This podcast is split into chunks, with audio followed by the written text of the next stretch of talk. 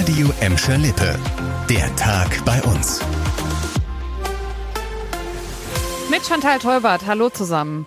Es hat schon wieder in Gladbeck gebrannt. Das ist ein Satz, der jetzt seit Wochen regelmäßig in unserer Nachrichtenredaktion fällt. So wie auch heute wieder. Fünf Müllcontainer standen letzte Nacht in Flammen. Das hat uns die Polizei heute Morgen gemeldet. Und zwar auf der Zweckler, der Rennforter und auf der Hermannstraße. Da gab es zwei Brände. Ein Feuer hat sich seinen Weg bis auf einen Carport gesucht. Zum Glück wurde aber niemand verletzt. Trotzdem, die Brandserie scheint einfach nicht abzureißen. Deswegen geht die Polizei auch davon aus, dass die Brände absichtlich gelegt wurden. Seit November musste die Feuerwehr schon 35 Mal ausrücken, weil Mülltonnen gebrannt haben. Die Polizei sucht natürlich weiter nach den Tätern. Solltet ihr also irgendwas mitbekommen haben, dann lasst es die auf jeden Fall wissen. Rund drei Monate geht das jetzt schon so und gut drei Jahre sind es noch bis zur internationalen Gartenausstellung bei uns. Die IGA 2027 im Gelsenkirchener Nordsternpark geht's aber jetzt schon so richtig los mit den Vorbereitungen. Da soll nämlich einiges passieren. Viel Dolles ist da geplant. Es soll eine Freizeitoase entstehen am Wendebecken des Rhein-Herne-Kanals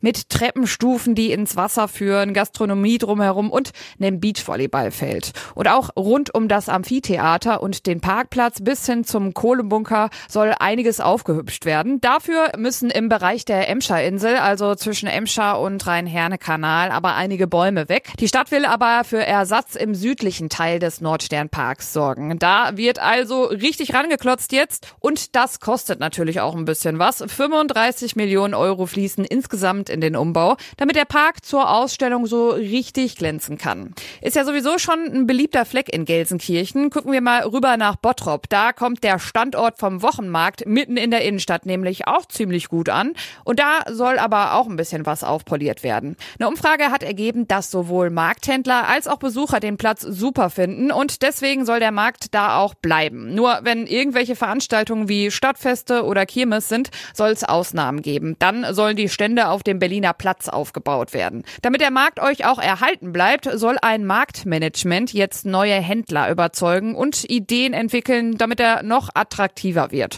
Zum Beispiel könnten Events und Gastronomie im Bereich der Hansastraße, Kirchplatz und City Apotheke mehr Besucher anlocken. Für die Leute hinter den Ständen sind auch Upgrades geplant. Mehr Saft auf den Steckdosen und Freiparken. Und stehende Autos in Bottrop, die gibt's auch regelmäßig an der Anschlussstelle der A2. Ne? Da knubbelt es sich ja ganz gerne mal. Ab heute wohl noch mehr. Es müssen Lärmschutzwände saniert werden. Und dafür wird die Überleitung von der A31 auf die A2 Richtung Hannover gesperrt. Das Ganze ab 8 heute Abend bis morgen früh um 5. Aber bis Mitte Februar ist da dann auch immer zwischen Montagabend und Samstag früh dicht. Und die Umleitung führt euch eben über die Anschlussstelle Bottrop. Das war der Tag bei uns im Radio und als Podcast. Aktuelle Nachrichten aus Gladbeck, Bottrop und Gelsenkirchen findet ihr jederzeit auf radio und in unserer App.